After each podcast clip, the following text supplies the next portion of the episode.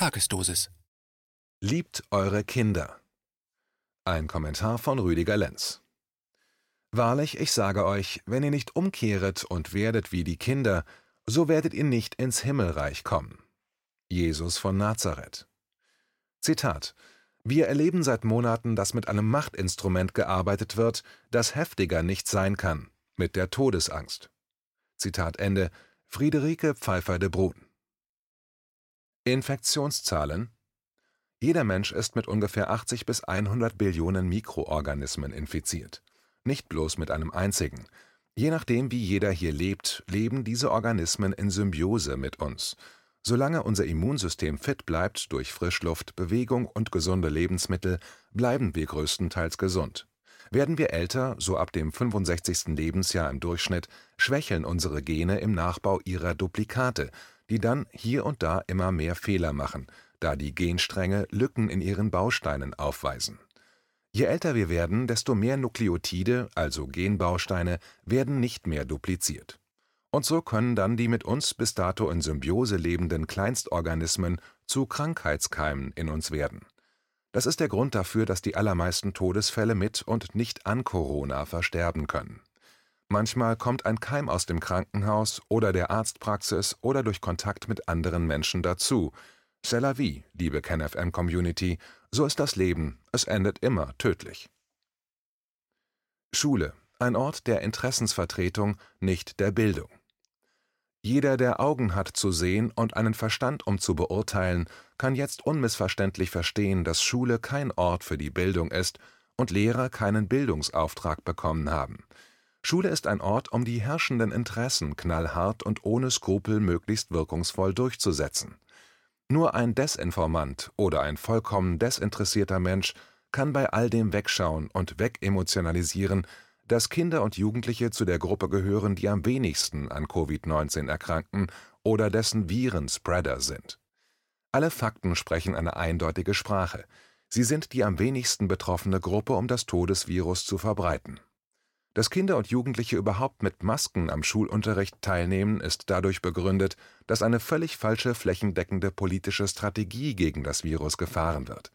Eine politische Strategie, die vornehmlich mit Angst und Panik hantiert. Woran zeigt sich das Gemeinwohl einer Gesellschaft? Woran kann man ihren Grad an Humanismus messen? Daran, wie sie mit ihren Schwächsten umgeht. Das sind die Kinder und die Älteren, aber auch die Tiere. Woran kann man die Aufgeklärtheit einer Gesellschaft messen? Daran, wie sie alle aufstehen, sobald Unrecht geschieht. Selbsteinwilligung totalitärer Strukturen Eine Gesellschaft wird nie von heute auf morgen totalitär. Zuerst wird dafür an der Selbsteinwilligung der Massen gearbeitet. Die Gesellschaft wird darin zunächst massiert, wie sich Leid durch Ignoranz steigern lässt, an den Alten und den Kindern. Kinder stehen für Geburt, das Neue und die Hoffnung, dass das eigene Leben mit ihren Mühen nicht umsonst war.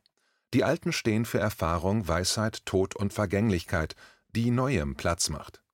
Das alles sind für eine Gesellschaft sehr wichtige Werte. Diese Übung der Ignoranz wird immer anhand hanebüchener Rechtfertigungen in Legitimationsstrategien verfestigt. Legitimationen nennen sich derzeit Verordnungen. Auf diese Weise wird Vernunft verwässert und Leichtgläubigkeit hofiert. Im Verbund dazu werden immer Experten herangezogen, die als Legitimationssäulen fungieren. Seht, der intelligente Experte Nummer eins sagt dies, also ist jeder dumm, fahrlässig und zu verachten, der ihm nicht folgt. Die Rechtfertigung ist im Fall des Todesvirus faktenverachtende Klugheit, die Legitimation ist dann faktensichere Dummheit. Orwell sprech in Reinkultur. So wird an die Minderintellektuellen und an die folgsamen Unbegabten appelliert, ein Band der Legitimität zu schmieden, das dann als gesundes Maß für weitere verfestigende politische Strategien für Totalität herumgebastelt wird.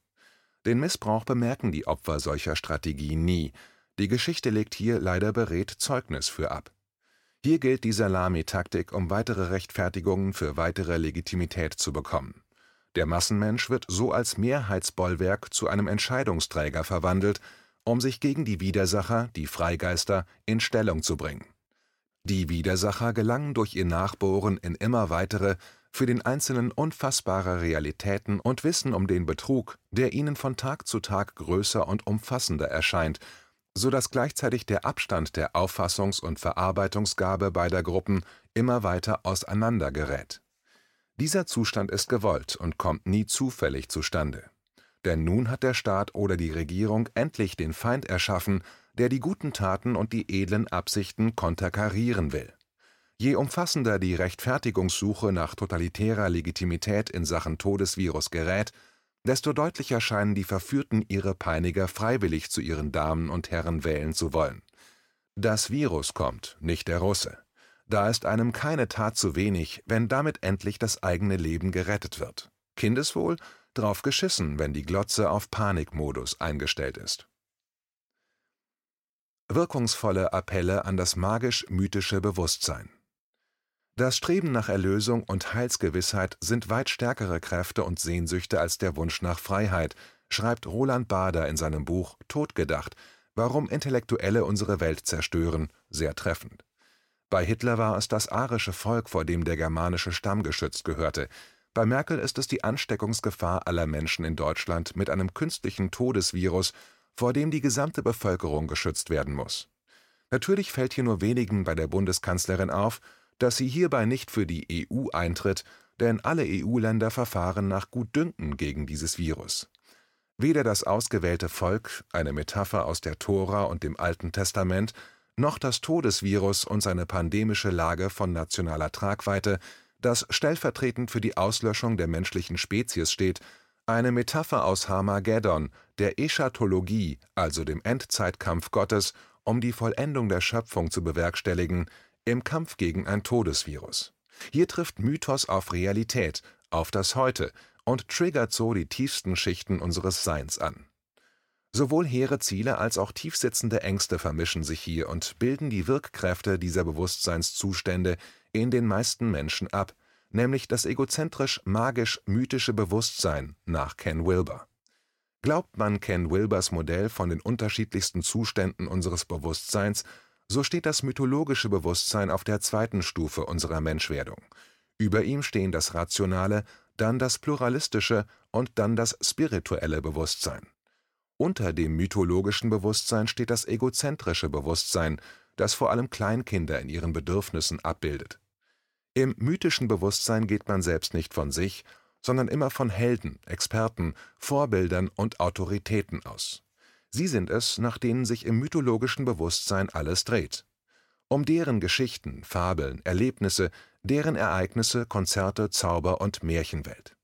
Hollywood ist ein Eldorado solcher Bewusstseinskonsumenten, Fernsehshows und viele TV-Fernsehfilme rangen sich um derlei Bewusstseinszustände ebenfalls, da sie die absolute Mehrheit aller errungenen Bewusstseinszustände im Menschen darstellen und diese bei der Stange gehalten werden müssen ohne diese Mehrheit an mythischen Zuständen gäbe es auch nicht die aufgeblähte Werbeindustrie, nicht die Einflüsterer und auch nicht den Konsumismus unserer Tage. Wer das alles nicht glauben kann, will oder für Geschwurbel hält, dem sei in Erinnerung gerufen, was in Chemnitz damals geschah und die Musik spielte, um den damaligen rechtslastigen Rechtfertigungsgrund grundlos zu feiern. Oder die Black Lives Matter Bewegung und deren magisch, mythisch und egozentrisches Ritual, die sich beide politisch korrekt abfeiern ließen. Genau das erleben wir gerade und genau hieraus werden totalitäre Monster erschaffen. Diese aber werden stets von listigen Rationalisten in Szene gesetzt, die den Sprung zur spirituellen Welt nicht anstreben, von denen, die begründen können, was im mythologischen Bewusstsein Realität annehmen kann, gibt es viele. Rationalisten erschaffen mythische Wirklichkeiten. Rationalisten haben große Teile der Kausalitäten der Welt erfasst und wissen, dass das Mythische sich in den tiefen Schichten, den Abyssalen unserer Seelen widerspiegeln. Sie holen die inneren Wirklichkeiten nach oben und erstellen dazu soziale Hologramme, stellen sie in die Welt und haben die gesamte Technokratie und Ökonomie erschaffen, was im Grunde ein und dasselbe ist. So zumindest kann man das alles in den zahlreichen Büchern von Ken Wilber nachlesen und nachkonstruieren ein integrales Bewusstsein, besser integrale Spiritualität zu leben, wäre nach Wilber der Idealzustand unseres Bewusstseins. Dafür jedoch sollte man alle Bewusstseinszustände erklimmen und ausgiebig diese durchlebt haben, um das zu besitzen, was ein menschliches Bewusstsein an Potentialität in sich birgt. Ja, integrale Spiritualität, das ist nicht bloß einfach nur in der spirituellen Welt zu leben, sie umfasst das All-Eins-Sein im menschlichen Wesen als bewussten Zustand zu leben.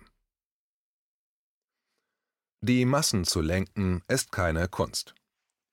Die Massen zu lenken ist erschreckend einfach, wenn man die Bildungssysteme und damit die Narrative von allem bestimmt. Um die Gesellschaft nun weiter in Richtung freiwillige Totalität zu bringen, sind unnachgiebige Gehorsamsrituale vonnöten. Solche erzwingen immer auf allen Seiten den Gehorsam und führen dazu, dass sich die Gesellschaft gegenseitig auf Totalität einspielt. Wenn zum Beispiel Kinder zu einem Virustest gehen, weil bei einer Lehrerin oder einem Schüler ein Test positiv war, so erzwingt man bei ihnen nicht bloß alle Kinder und Lehrer zu einem RT-PCR-Test, der nebenbei nur ein trojanisches Viruspferd ist, man spielt alle Mitspieler nun in den Gehorsam für die neue Totalität ein. Da kommt dann das Deutsche Rote Kreuz, da kommt fast die gesamte Lehrerschaft, auch der Landrat ist zugegen, die Presse sowieso. Dann ein Ärzteteam, Absperrungen werden gesetzt, die Zuwege zum Testraum werden durch Absperrband klar definiert, die Latexhandschuhe angezogen, die volle Bürokratie in Gang gesetzt und vor allem die Normalität des gesamten Ablaufs für alle mitmachenden Personen wird einkonditioniert. Da eine solche Maßnahme mit voller Achtsamkeit von so gut wie allen Personen begangen wird und auch die Autoritäten vor Ort sind, wird das Ereignis als richtig, normal und erstrebenswert begriffen. Demonstranten vor Ort werden in Witzen als die Bekloppten und Bescheuerten verachtet, sogar Mitarbeiter des DRK werden abgestellt, um Demonstranten zu schikanieren. Das habe ich alles selbst erlebt. So läuft, besser schleicht sich die innere, rigide Einstellung in die äußere Totalität hinein und ist versucht anzuzeigen, welch toller Staatsbürger man doch sei. Grundwerte werden neu gesetzt und verteidigt die Grundgesetze einfach missachtet und möglichst außer Kraft gesetzt. Allein der Gruppenzwang durch Konformität erzwingt das Mitmachen als freiwillige Tat aller und setzt Gruppenzugehörigkeit frei. Und soeben erfahre ich, dass das Deutsche Rote Kreuz Aufgaben der Antifa und der Antideutschen wahrnehmen, indem sie Vorträge anbietet, wie man Verschwörungstheorien entlarvt und wie man gegen diese Verschwörer vorzugehen hat war da nicht auch was mit dem Hitler und der SS und dem DRK? Ja doch, da war mal was. Recherchiert das mal selbst. Lehrer und Pädagogen, schämt euch. Drei Kinder sind durch Maskentragen, durch all diesen widersinnigen Gehorsam nun verstorben. Ein Säugling ist verblutet, weil man an ihm einen Nasenabstrich versuchte, um eine mögliche Infektion, übertragen von der eben noch ihn gebärenden Mutter, nachzuweisen. Einer Frau ist beim Corona-Test durch ihre Nasengänge ihre Gehirn und Rückenmarksflüssigkeit ausgelaufen, zusammen mit Teilen ihres Gehirns. Das führte zu einer Notoperation.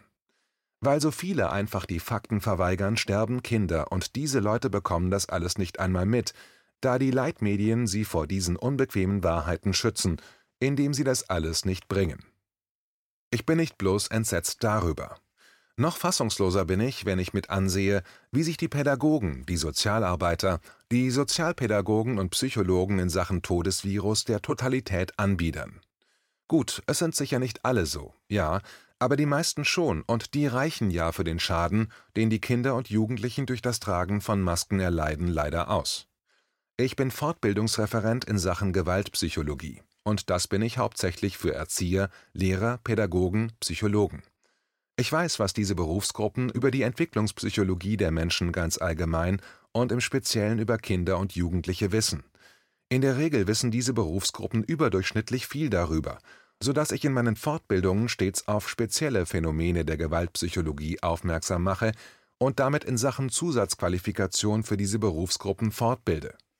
Was will ich damit sagen ich will damit sagen, dass ich ganz genau weiß, dass das jeweilige zuständige Lehrerpersonal jeder Schule in Deutschland, Österreich und der Schweiz genau wissen, dass eine Mund-Nasen-Bedeckung eine echte Kindeswohlgefährdung darstellen kann.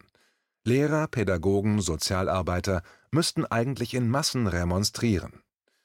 Das aber geschieht gar nicht. Nirgends geschieht dies in dem Maße, wie es geschehen müsste. Zurzeit werden Kinder und Erwachsene dazu konditioniert, Kinder zu Objekten von Willkür zu machen. Das ist es, was wirklich an Schulen geschieht. Die Einzelheiten hier zu berichten wären zu zahlreich, und sie würden das Empörungsmanagement nur in die Höhe treiben. Die meisten in diesem Land schauen weg, ignorieren das Einüben der Totalität, mit Abstand halten, Maske tragen und dem ständigen Herausposaunen der in den Medien zu den neuen Stars emporgemanagten Infektionszahlen. Sie sind die neuen Superstars, Tag ein, Tag aus. Und werden es mehr, dann werden auch die Blockwarte mehr und energischer in ihrem Zurechtschreien der Ausbrecher aus dieser Totalität. Sie sind das fehlende Militär, der Zwang, gehorchen zu müssen, um jeden Preis. All die freiwilligen Maskenträger sind Biedermann und die Brandstifter, von denen uns Max Frisch so außerordentlich prägnant berichtet hat, um uns das Phänomen der freiwilligen und wohlwissenden Fehlentscheidungen zu offenbaren, deren Charakter stets totalitäre Bedrohungen sind. Als Untertitel schrieb Max Frisch Ein Lehrstück ohne Lehre. Wie treffend. Der gefühlvolle Professor In der öffentlichen Debatte um das Virus, ob es nun ein Todesvirus ist oder nicht, ob der Notstand gerechtfertigt ist oder nicht, haben sich zwei Lager etabliert. Das eine Lager ist im politischen Duktus gefangen und das andere, sehr viel kleinere Lager ist auf wissenschaftliche Fakten und Kenntnisfähigkeit spezialisiert. Um die Lage zu erkennen, in der die Unvernunft der Massen gefangen gehalten wird, reicht es, sich die Folgen auf Servus TV anzuschauen, bei der Sucharit Bhakti unermüdlich und mit Empathie versucht, die wissenschaftliche Evidenz in seinem Gebiet zu retten. Vormals politisch denkende und handelnde Personen mit Fachkenntnissen sind dort seine Gegenspieler, und man ist versucht, im gegenseitigen Austausch einen Konsens zu finden. Die Sendungen sind löblich und gut gelungen. Ich, der Autor dieses Textes, habe in den 1980er Jahren die neue Biologie, nämlich die damals aufkommende Molekularbiologie, fasziniert gelesen, Bücher und Hefteweise im Selbststudium und komme daher in guter Geschwindigkeit mit den Kenntnissen um die Immunologie gut voran. Diese Vorkenntnisse helfen mir heute sehr zu verstehen, was Sucharit Bhakti und die anderen Fachleute dort versuchen, den Zuschauern mitzuteilen. Daher erlaube ich mir, Folgendes erkannt zu haben. Bhakti versucht hochprofessionell seinen wissenschaftlichen Stand zu erörtern. Den Versuch unternehmen die anderen ebenfalls, jedoch stets, und das ist auffällig, mit politisch eingefärbten Stoppschildern, die sie als Wegweiser für das nutzen, was man einen faulen Kompromiss nennen kann. Warum ein fauler Kompromiss? weil sie stets auf politische Lösungen hinweisen, die man so oder so auch zugestehen müsse. An solchen Stellen kann man Sucharit Bhaktis Enttäuschung leicht sehen, denn er erklärt aus der exakten Wissenschaft exakte Resultate, die die anderen mit politischen Scheinlösungen bedampfen. Wissenschaftlich betrachtet ist das ein Stilbruch, doch das bemerken die anderen nicht einmal, da sie schon zu lange in politischen Kompromissen leben. Das tun sie alle, weil ihre derzeitige berufliche Stellung es ihnen aufzwingt. Das kann man merken und das halte ich für ungeheuerlich, weil es aufzeigt, was nicht sein sollte und was sich bei der Masse als Fehldeutung der Fakten, als Wahrheitsnarrativ einkonditioniert hat. Nicht deswegen, weil die Gäste das tun, sondern deswegen, weil über 80 Millionen Menschenleben davon abhängen, wenn man in diesem Fall nicht sehr exakt den Tatsachen und Resultaten der exakten Wissenschaft folgt. Ergebnisse der Wissenschaften sind keine Meinungsmache oder sollten im Kompromiss gefunden werden. Es sind Fakten, und Fakten sind keine Privatmeinungen, noch brauchen Fakten Wählerstimmen oder werden als Fakten gewählt. Es ist eindeutig, die zahlreichen Wissenschaften um das Virus werden politisch missbraucht. Denn Fakten sind Fakten, nicht mehr und auch nicht weniger.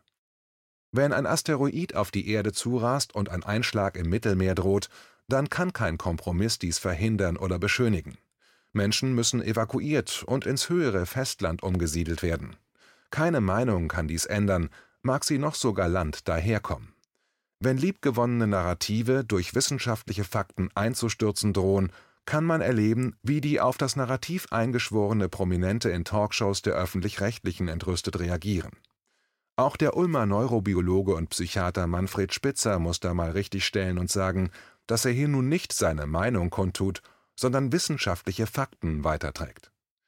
Die Wissenschaften sollen möglichst deutliche Annäherungen an Wirklichkeiten und an der Realität ihre Zusammenhänge deuten können, damit Handlungen der Gesellschaft für das Gemeinwohl in vielen Belangen möglichst vorteilhaft und sicher gelingen können.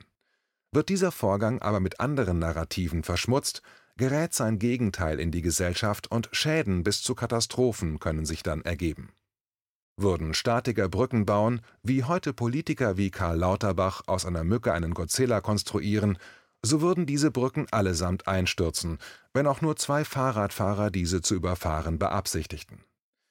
Das ist die Lage bei SARS-CoV-2. Die Politik hat die Wissenschaft hier für ihre Umgestaltung zur neuen Normalität prostituiert, sie entmachtet und für ihre Zwecke missbraucht. Sucharit Bhakti, Wolfgang Wodak, Bodo Schiffmann und neuerdings auch Clemens G. Arwey versuchen hier der Wissenschaft wieder ihr rechtmäßiges, evidentes Gesicht zu geben und werden von der völlig falsch informierten großen Masse als Vollidioten verstanden. Der ganze Virenprozess wird mittels magisch-mythischem Bewusstseins der Massen als Erlöserreligion verstanden. Denn zu Ende ist der ganze Wahnsinn erst dann, wenn ein Impfstoff kommt und man sich bestmöglich gleich zwei oder dreimal impfen lässt. Schon wenn man versucht, diesen Leuten den mRNA-Impfstoff zu erklären, dessen teleskopierenden Forschungszwang erläutern will, wird man abgebügelt und als Langweiler empfunden, als Hochstapler des Systems begriffen. Der Etatismus erschafft erst die ganze Macht. Die meisten Eltern haben nie gelernt, was Elternschaft in erster Linie heißt. Elternschaft heißt, ich beschütze mein Kind. Dazu braucht es Empathie zu sich selbst und zu den anderen. Empathie ist aber in der Politik das, was in der christlichen Lehre der Teufel ist, denn mit Empathie befüllte erwachsene Menschen ließen sich nicht die Butter vom Brot nehmen. Empathie führt immer zur Selbstermächtigung, und diese ist ja das Schlimmste, das diesem hierarchischen System geschehen könnte. Menschen, die zur Selbstentscheidung über ihr Leben fähig wären, wären mündige Menschen. Und wer diesen Zustand irgendwie einmal erreicht hat, der will nie mehr zurück in die Abhängigkeit und den Glauben, dass andere entscheiden sollen, was man selbst denken, fühlen, tun und glauben will. Die Bildungssysteme zerschmettern diese Fähigkeit in uns schon sehr früh. Alle Menschen in diesem System werden als Öl für das Funktionieren dieses Systems missbraucht, als Schmierstoff. Allen Menschen, deren empathisches und mitfühlendes inneres System noch intakt ist, ist es unerträglich mit ansehen zu müssen, wie mit den Kindern gerade umgegangen wird und wie empathiefern all die Erwachsenen sind, die das zulassen und nicht einmal nachfühlen können, dass eine Kinderlunge und alle Kinderorgane nach Sauerstoff schreien. Ich schrieb es nicht oft, weil ich um die gespielte Entrüstung weiß, dass die meisten Eltern ihre Kinder nicht lieben können.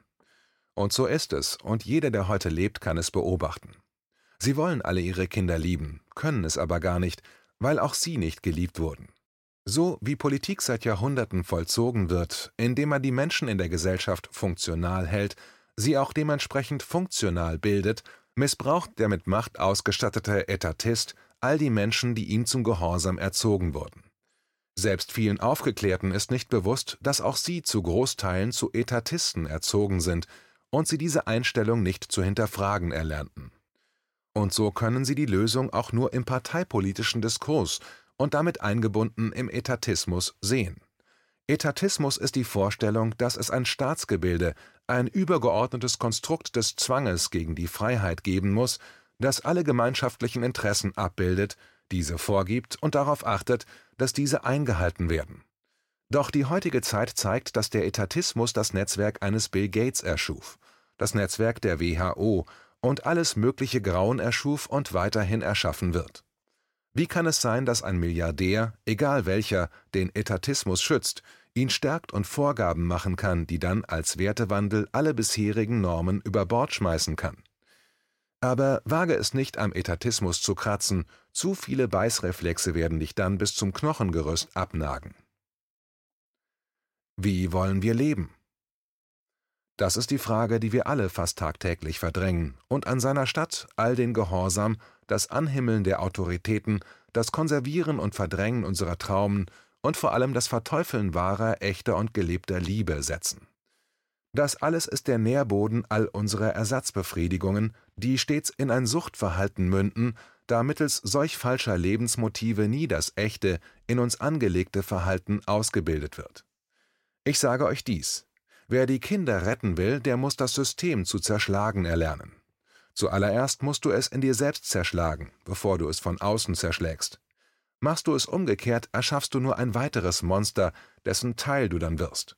Wenn wir unsere Kinder retten wollen, müssen wir uns zuerst einmal selbst retten. Retten wir uns, retten wir die ganze Welt, unsere individuelle ganze Welt. Umgangssprachlich fehlt es den Vätern an Eiern in der Hose und den Frauen an Eiern in ihren Eierstöcken. Ich bin entsetzt und habe den Glauben an diese Gesellschaft als die meine vollständig verloren. Doch ich war darauf vorbereitet, hoffte aber, dass dieser Schritt nie gemacht würde, und irgendwie wollte ich daran glauben, dass Brecht sich irrte, als er niederschrieb und damit Hitler meinte, Zitat, das da hätt fast einmal die Welt regiert.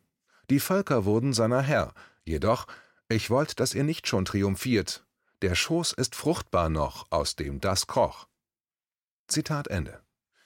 Diesen fruchtbaren Schoß werden wir nur dann am Weitergebären hindern, wenn wir die Systemfrage stellen, die alle Ismen und parteiischen Ideologien nicht mehr zulässt und zum Impetus aller Antworten die Menschlichkeit und das Menschsein in seiner vollumfänglichen Potentialität benennen und von dort aus anfangen zu beantworten, was eine menschliche Gesellschaft ist, was sie will und wie verhindert werden kann, dass Menschen über Menschen regieren, ja herrschen können und ein Gewaltmonopol gegen ihr Menschsein ausüben können